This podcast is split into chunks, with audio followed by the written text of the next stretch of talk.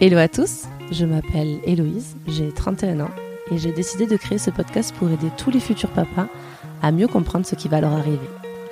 Vous savez, quand on parle de parentalité, on pense souvent à la maternité, à la femme qui crée et donne la vie.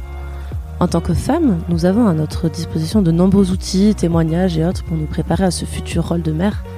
La grossesse, nous la vivons petit à petit, chaque jour comme si le monde tournait autour de notre ventre qui s'arrondit. Et pourtant, la parentalité, c'est aussi les papas, ceux qui la vivent sans vraiment sentir, qui sont souvent confrontés à ce qui se passe avec un regard extérieur. Je veux tout savoir. Comment vous vous êtes préparé, comment vous avez vécu l'arrivée de votre enfant, ce que vous regrettez et surtout ce que vous n'oublierez jamais. Alors ici, on se dit tout. C'est un recueil de témoignages qui, je l'espère, vous guidera plus sereinement vers ce nouveau rôle de papa, dans lequel je suis sûre vous allez assurer. Parce qu'il faut se le dire, en 2021, les papas, ils déchirent.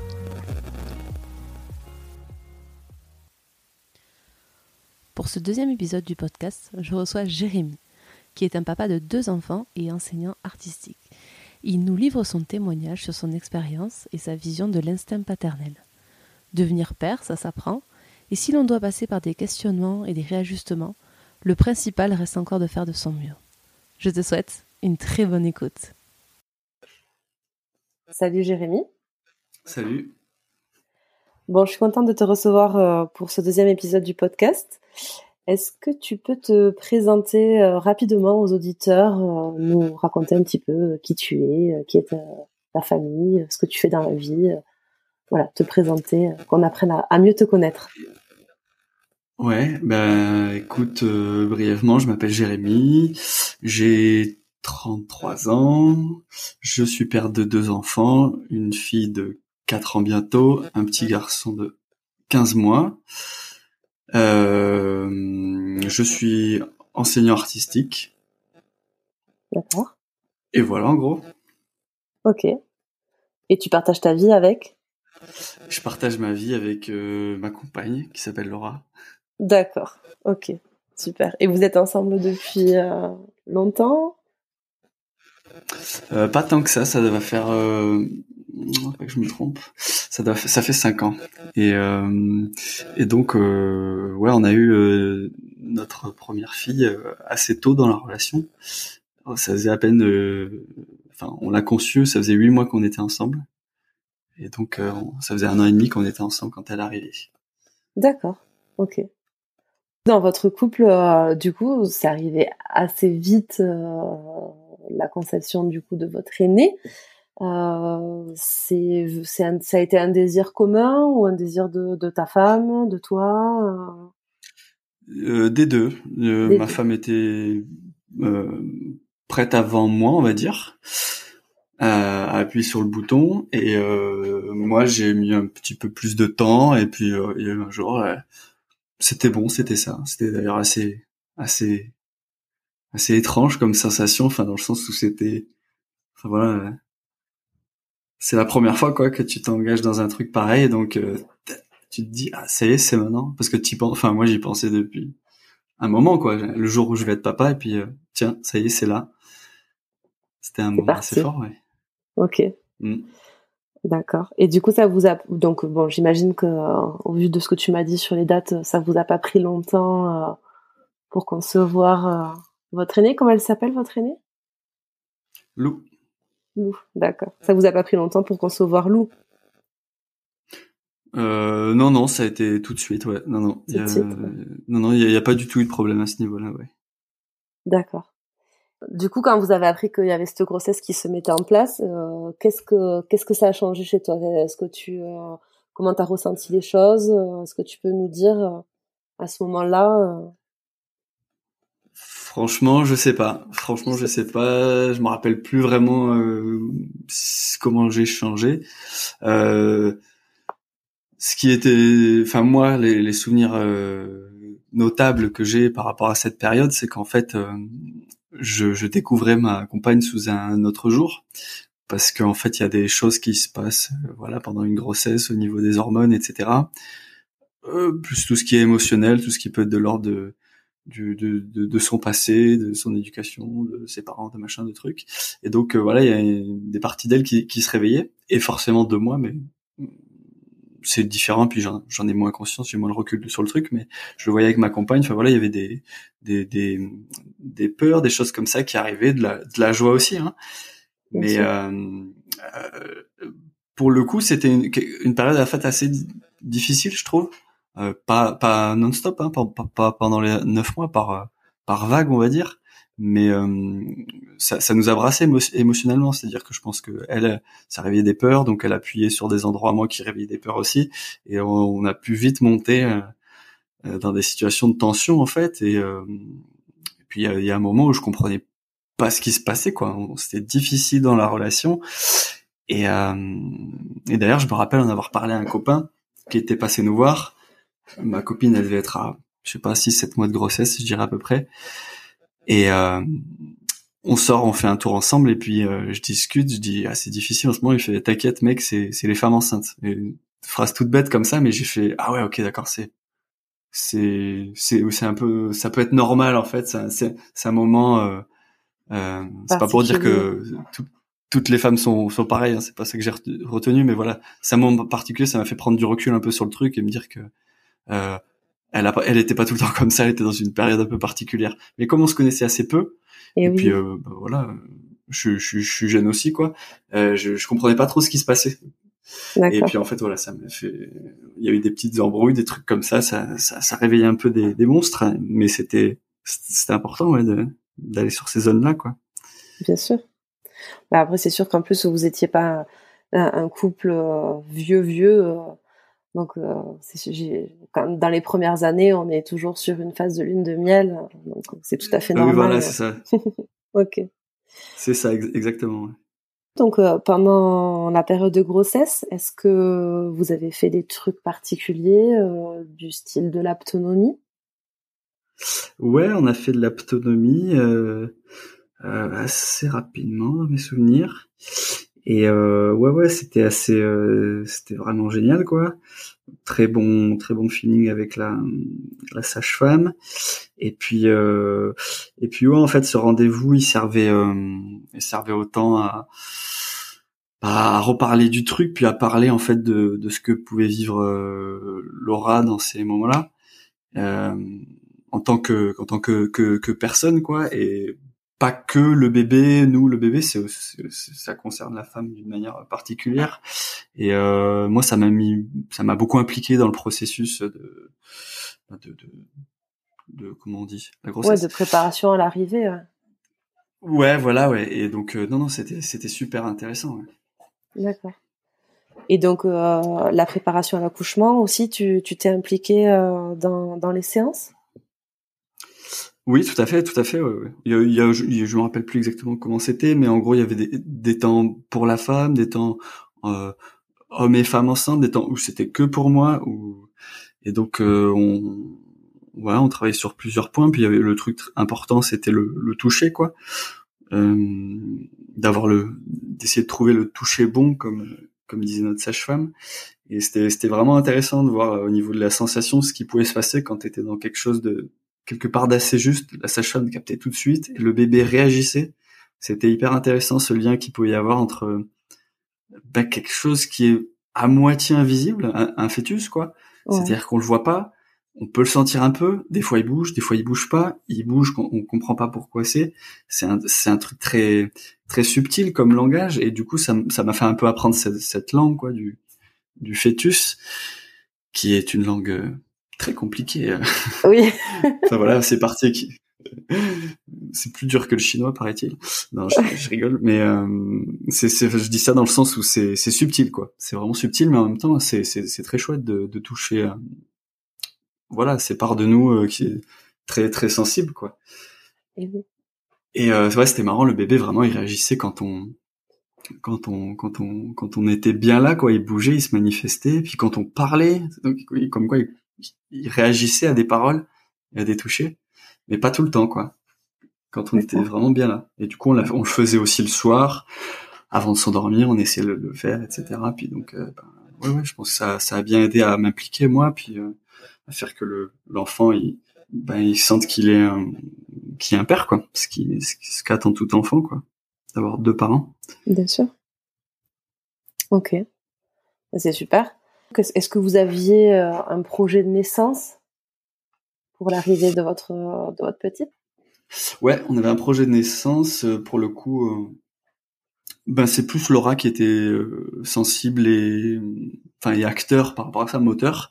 Moi j'étais j'étais dans la même dans le même courant, c'est-à-dire qu'on voulait quelque chose euh, où on avait entendu des choses, que le bébé soit bah, soit pas séparé des parents à la naissance par exemple, ça me paraissait hyper évident, euh, qu'il y ait des lumières plus douces, des choses auxquelles on pense pas forcément, les lumières plus douces, je sais pas qu'il y ait pas de son à côté, euh, des choses comme ça, plus des autres choses qui étaient demandées.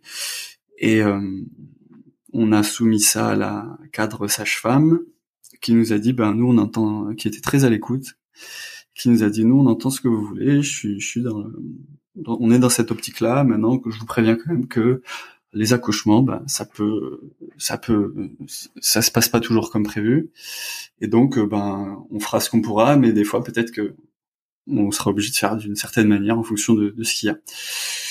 Et puis bah ça s'est ça s'est très bien passé. Et puis oui, on, on avait demandé, euh, il y avait une piscine, enfin une piscine, une comme une grande baignoire quoi, avec de l'eau de l'eau chaude dedans. Et du coup, on avait demandé à se servir de ça. Euh, bon, c'était en plein été, en pleine canicule, donc euh, euh elle s'est baignée un peu, mais pas tant que ça. Et puis puis voilà que je puisse être là, que je sais plus, il y avait d'autres trucs quoi. De pas être tout le temps avec quelqu'un, peut-être, de pouvoir avoir des moments où on est tous les deux. Ok. Et du coup, raconte-nous euh, le jour J, ça s'est passé comment? Le jour J, euh, comment ça s'est passé? En fait, euh, bon, globalement, tout, tout s'est très bien passé. Il y avait un petit stress au début qui fait que ça a été déclenché, c'est qu'en fait, Lou, elle était, elle était déjà à J plus 2. Elle devait naître le 20 juin on était le 22. Et apparemment, ils attendent J plus 4 pour déclencher. Nous, c'est ce qu'on avait à l'époque. Mais euh, à J plus 2, tu fais un, un cardio, je sais pas quoi, pour voir euh, si le bébé, euh, si le corps du bébé va bien. On le fait, tout allait bien, tout ça, puis juste au moment de partir, euh, le cœur du bébé, la, la, vitesse descend. Je, vais pas bien les de ces trucs. Et du coup, comme c'était un petit poids, euh, pesait 2 kg 9. Euh, ils ont dit, euh, ils ont dit, ils ont dit, euh, on, on, déclenche. Okay. Donc ocytocine pour pour déclencher. Et puis assez rapidement, ça part, je sais plus, peut-être peut-être une ou deux heures après. ma compagne s'est dépêchée de manger pour parce qu'elle savait que pendant l'accouchement tu peux plus manger. Donc elle a vite mangé un truc pour avoir des ressources quoi. Elle avait bien envie de manger. Euh, et puis euh, et puis ça s'est déclenché. Moi, je sais que ce qui m'a beaucoup aidé euh, pendant l'accouchement, c'est de faire du de la vocalisation en fait. en fait, j'avais été sensibilisé à ça pendant une petite année, on va dire, parce que on faisait des, groupes d'impro vocal chez nous où en fait on se réunissait à 5 6 personnes et puis on faisait de, de l'impro vocal en fait. Pour ceux qui connaissent pas enfin nous c'est comme ça qu'on le faisait c'est on, on, se réunit en cercle et puis on fait venir des voix on va faire un petit un petit o un petit a un petit o pour s'harmoniser puis après on laisse venir ce qu'il y a puis on chante et tout ça et donc euh, il y a une grande place à l'improvisation c'est pas quelque chose de répété, tu vois, comme une chanson, etc. Il n'y a pas de notion de tu chantes bien, tu chantes pas bien, il n'y a pas de chef, tout ça. C'est vraiment tu laisses venir ce que tu as envie qu'il vienne et puis tu es à l'écoute euh, du groupe. Et avec ma compagne, on a beaucoup fait ça euh, pour l'accouchement. Et, euh, et moi, je sais que j'ai été hyper heureux d'avoir cet outil parce que c'était le, c'était vraiment une manière de participer physiquement à l'accouchement euh, et ça me paraissait euh, vraiment important parce que euh, moi, en tout cas, en tant qu'homme, j'ai ressenti ça. C'est il y a un peu un côté difficile dans l'accouchement, c'est que la femme, elle vient un, truc intense de ouf, et c'est c'est notre bébé, tu vois. Donc c'est c'est t'as envie de participer quoi au, au, projet au projet dans, qui touche à sa fin et et, et, et la femme elle vit un truc de, de fou quoi. Donc euh, toi t'as vraiment envie de participer de soutenir comme tu peux. Et c'est vrai que bah voilà il y a ce truc là qui peut être un peu un peu caricatural mais de, de l'homme qui se fait un peu envoyer bouler pendant le, pendant l'accouchement. Enfin moi j'ai entendu plusieurs échos comme ça. Moi je sais qu'à un moment donné j'avais donné un peu un conseil à ma compagne. Elle m'avait bien envoyé bouler. Elle voulait un enfin un soutien qui soit pas de l'ordre de, de, la parole quoi euh, du conseil et tout ça plus de juste un encouragement ou euh, de la vocalisation, ça aidait bien. C'était c'était une forme de chanson quoi.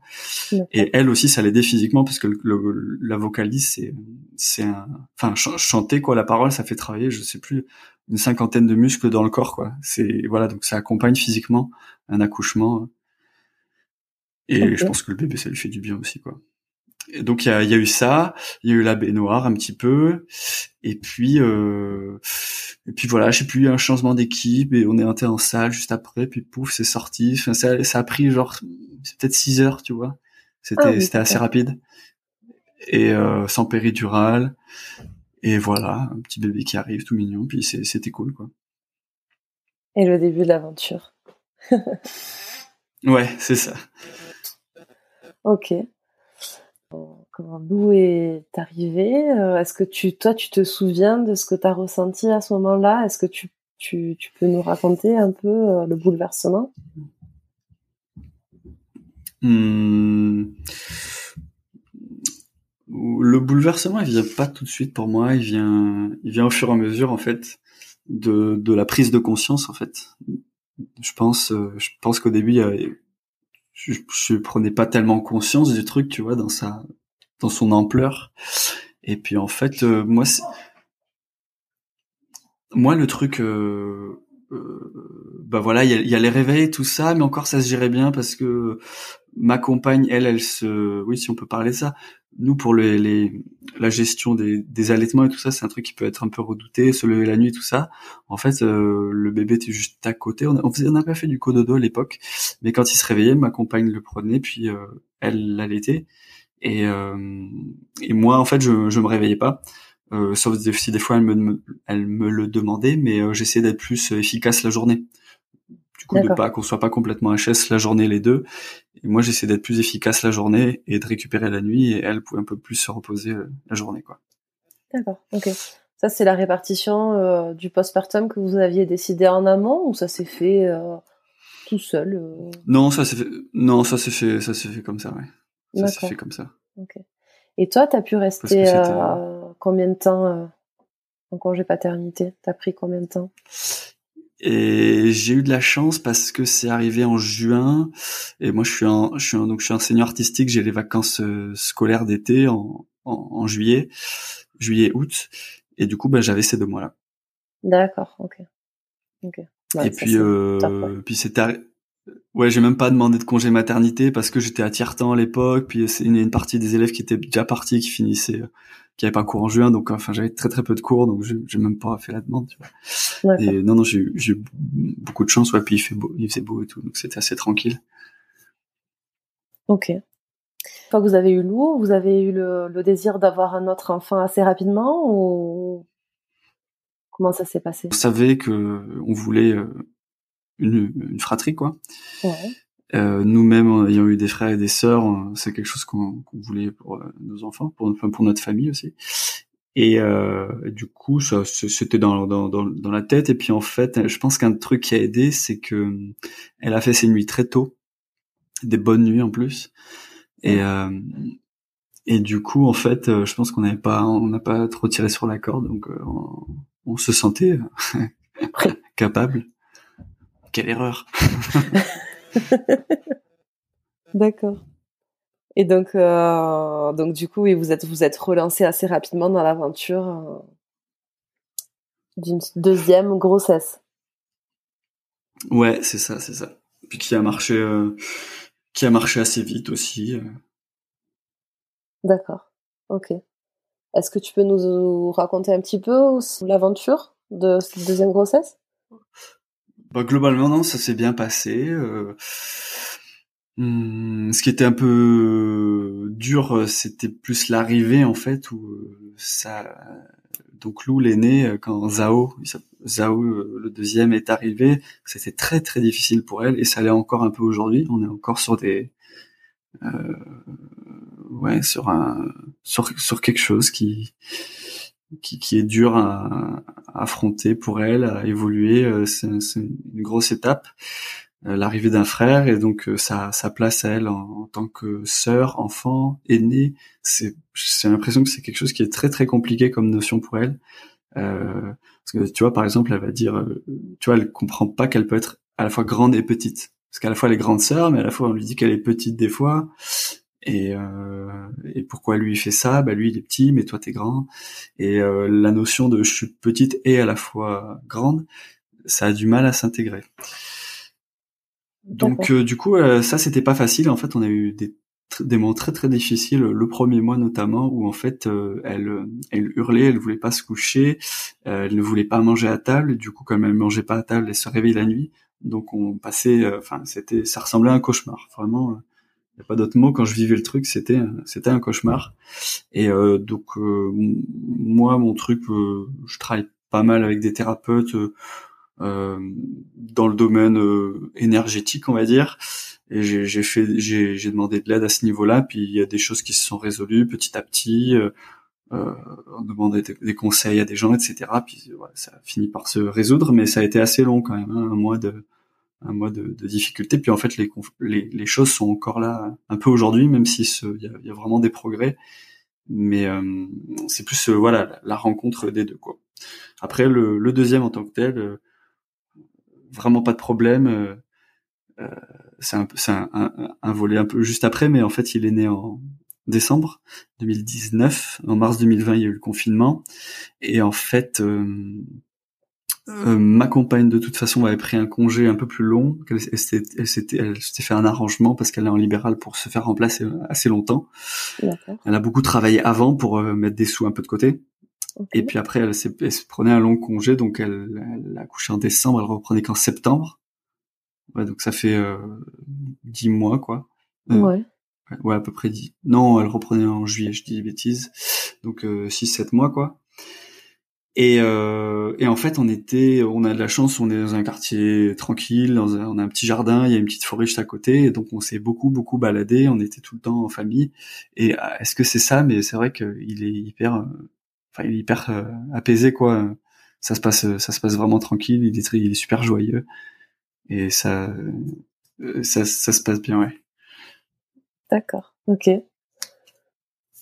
Du coup, pour préparer euh, l'arrivée du petit frère, Alou, vous lui avez lu des livres euh, spécialisés sur euh, le fait de devenir grande sœur? Peut-être un peu, peut-être un peu. Hmm, pas tant que ça, peut-être un peu, ouais. Je me rappelle plus, très honnêtement. Ok. Maintenant que tu as, tes deux enfants, est-ce que tu peux nous faire un, retour de, bah, de témoignage sur, sur ton rôle de père, sur comment tu vis ce rôle de père?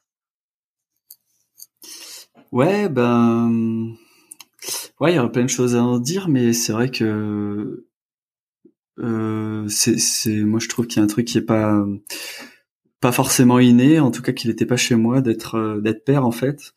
Euh, c'est pas que c'est pas que tu veux pas et que que ça t'arrive et tu vois tu es prêt, tu veux le faire, euh, t'as toute la bonne volonté du monde, mais euh, en fait euh, j'étais un peu démuni ou tu vois je, je, voyais par rapport à ma femme il y a des choses qui qui, qui, qui étaient plus faciles pour elle enfin plus évident ça veut pas dire qu'elle faisait pas des c'était pas un effort mais euh, tu vois ça lui venait euh, ça lui venait à l'esprit quoi ouais. des trucs tu vois j'attendais le la, la, naissance installer le lit je, je disais plus tard plus tard ne pas pressé enfin comme je le vivais pas corporellement voilà.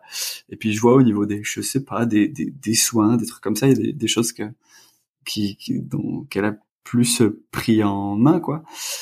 Et euh, un peu comme un instinct. moi je trouve que ouais comme un instinct ouais. Et puis euh, bah c'est vrai que je vois euh, c'est c'est c'est pas évident hein, d'être père et de quelque part de donner euh, de l'amour à son enfant si soi-même on n'en a pas reçu ou pas suffisamment.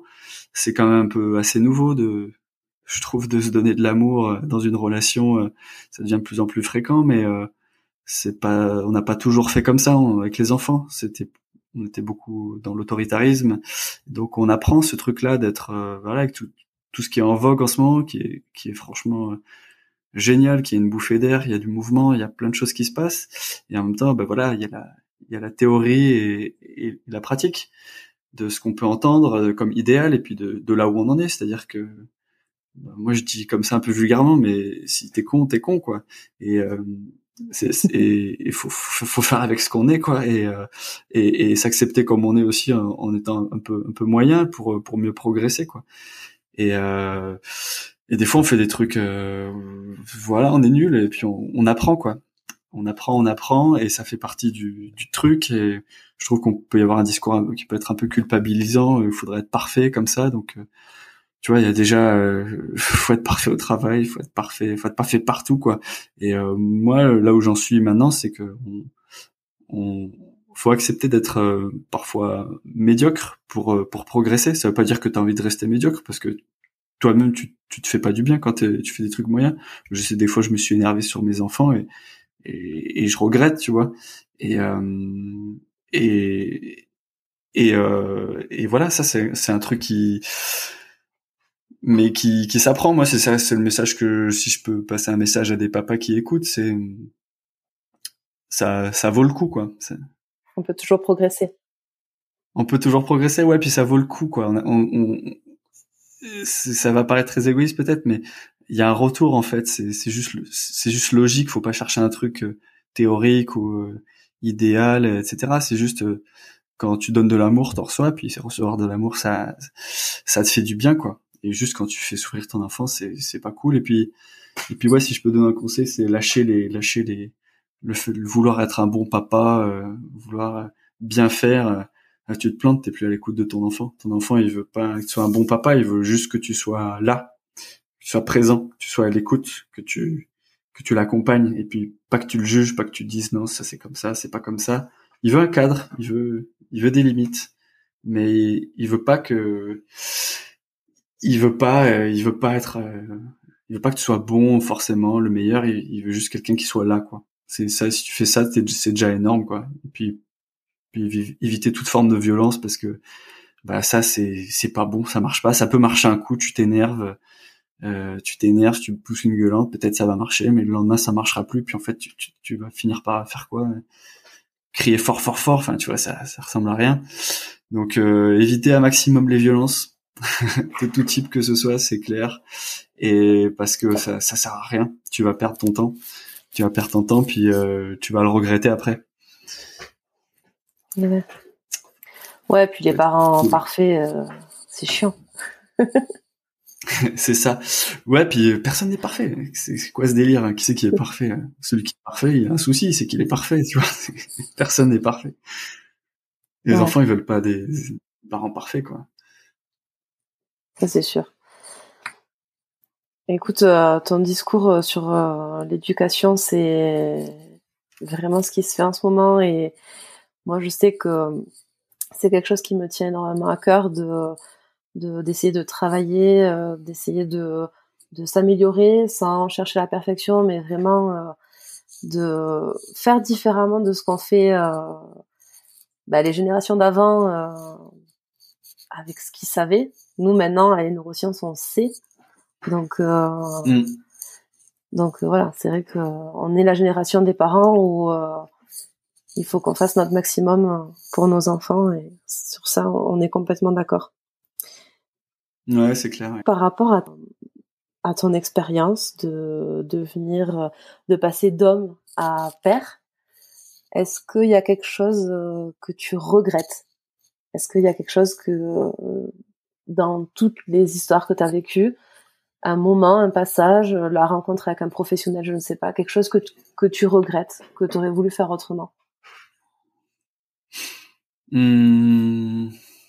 Si ouais, je, vois, euh, je, peux, je peux regretter euh, parce que euh, mon, mon fils, le deuxième, il a des soucis là depuis une semaine à s'endormir. Ça a toujours été très cool. Et puis là, Première fois, on le pose dans le lit, puis il pleure. Alors que normalement, on le posait, il était trop content de se dormir parce qu'il bouge toute la journée, donc il est content de, se mettre en pause un peu. Et nous aussi. Et, et là, il veut pas. Et du coup, euh, moi, je suis dans un truc maintenant où j'en ai parlé comme ça à quelqu'un qui me rappelait que, bah voilà, vouloir être dans les bras de ses parents, c'est, c'est, vraiment un, besoin, un, truc très naturel en fait. Qu'en fait, il y a des, je pense que même traditionnellement, on était plus dans les mêmes pièces, tu vois, pour dormir, on se séparait pas autant. On avait moins d'espace dans les maisons. Et je pense qu'il y a des, des civilisations, des cultures, des pays où c'est toujours un peu le cas, où tu dors dans la même pièce. Et je pense c'est très naturel quoi très très pour rassurer l'enfant. Et je vois qu'avec euh, donc je le prends je le rassure et il y a pas de problème. Ok je me couche à 11 heures je me couche à 11 heures. Il y a aucun problème. Vraiment il y a aucun problème. Je pourrais pas regarder mon film il y a pas de problème. J'ai lâché l'idée d'avoir un programme le soir. Parce que ça c'est terrible en fait. T'as ton programme le soir tu veux te regarder ton film tu veux faire ci tu veux faire ça. Et l'enfant il vient te casser dans ton programme parce que tu veux pas dormir tu lui en veux et du coup t'es moins patient. Comme t'es moins patient il stresse hey, mais il est pressé. Mais attends il, il, est pas vraiment là pour moi. Il est, il est pressé il a autre chose. Et donc en fait ça c'est dans un truc t'insécurises à fond l'enfant alors que tu voudrais accélérer le truc accélérer le truc euh, et le rassurer plus vite. Ça fait l'effet inverse donc du coup tu t'énerves encore plus etc et euh, et en fait euh, avec Lou je vois tu vois je des fois je la, je la laissais dans son lit je la prenais un peu dans le, voilà si vous voulez la laisser dans le lit quoi et je le referais aujourd'hui, euh, je laisserais, je dirais, tu dors pas ce soir, tu dors pas. Et, c'est toujours pareil, il y a des, des, limites à avoir parce que. Mais je trouve qu'il y a, on a trop le truc. Et c'est une pensée un peu qu'on cultive euh, de dire il va te bouffer, tu vois. Les enfants ils vont te bouffer. Les enfants c'est des prédateurs. Mm. Euh, les enfants ils veulent abuser de toi. Les enfants ils sont manipulateurs. Alors tu vois, tu parlais de neurosciences. Les neurosciences elles prouvent que l'enfant peut pas être manipulateur c'est manipuler quelqu'un, c'est une opération euh, ou le caprice, tu vois. C'est une opération très compliquée au niveau cérébral. Et l'enfant est petit jusqu'à un certain âge, il peut pas faire ça, tu vois. Il peut même pas le faire. Donc faut faut mettre ça de côté. Euh, et en fait, faut juste se dire, il, ce qu'il veut fondamentalement, plus que tout, c'est de la sécurité, de l'amour. C'est tout. Il veut ça. Alors des fois, il prend des chemins bizarres, il pleure, tu comprends pas, t'as l'impression de lui donner le maximum, ça marche pas. Mais il faut toujours avoir ça en tête. Et moi, à chaque fois que je lui ce rappel là, ça m'a, ça m'a aidé. L'enfant, il veut que de l'amour et de la sécurité. Il veut pas abuser de toi, il veut pas te pourrir ta soirée, mais juste faut accepter, c'est que la vie elle change. C'est pas tous les soirs il se couchera à 20h30. Ça change tous les jours. Il faut jamais faire de programme avec les enfants. Ils te ramènent euh, à, à l'impermanence des choses, comme disent les bouddhistes, où chaque jour est différent. Rien n'est jamais acquis. Ceux qui ont des enfants connaissent le truc tu crois, il dort pendant un mois, tu dis c'est bon, il fait ses nuits. Et le jour où t'as dit ça, ben, il fait pas ses nuits. C'est le genre de choses qu'il ne faut jamais dire en public, on est d'accord. voilà, ça porte malheur. Ça chamboule les, euh, c'est clair. les habitudes. Ok. Ouais, donc ouais, toujours, toujours être sécurisant un maximum. Okay. Et les, nuits, ça fait vraiment partie de ça, de où si l'enfant il a eu sa dose de sécurité, il va, il va mieux dormir, quoi. Donc prendre plus de temps, euh, à, refaire, euh, prendre plus de temps euh, peut-être avec Lou. Ouais, ouais, ouais, ouais, puis abdiquer quoi. Ok, tu pleures pas, tu pleures pas. Tu pleures, tu pleures. Je, ouais. Je suis là. voilà, je suis là. Mais après, ne pas chercher non plus à, tout faire. C'est-à-dire que l'enfant, peut-être, il, il veut pas que tu le, il veut pas que tu le rassures en parlant et tout. Il veut juste que tu sois là. Et juste, ça sert à rien de parler des fois d'un contact physique. Des fois, il veut pas le physique, il veut pas que tu le touches. Là, mon fils, en ce moment, c'est ça, il faut pas que je le touche. Euh, il pète un câble, alors quand il est très câlin et tout. Ce qui l'aide, c'est je chante une chanson, là, par exemple. Ça, là, ça l'aide, tu vois. Après, chaque, chaque enfant a ses, ses trucs, mais euh, je, me rends compte avec lui, on a trop parlé, tu vois. Encore un regret. On a trop parlé, en fait. Euh, on l'a, on, l'a jugée plus grande que ce qu'elle n'était, en fait. Parce qu'en fait, des fois, tu as l'impression qu'ils comprennent un truc, tu te dis qu'ils comprennent tout.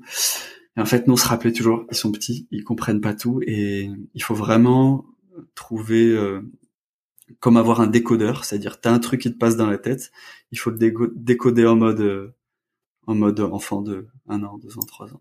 Sinon, il, ça l'embrouille plus qu'autre chose et ça va pas forcément le rassurer, ça va peut-être faire l'effet inverse même. Ok.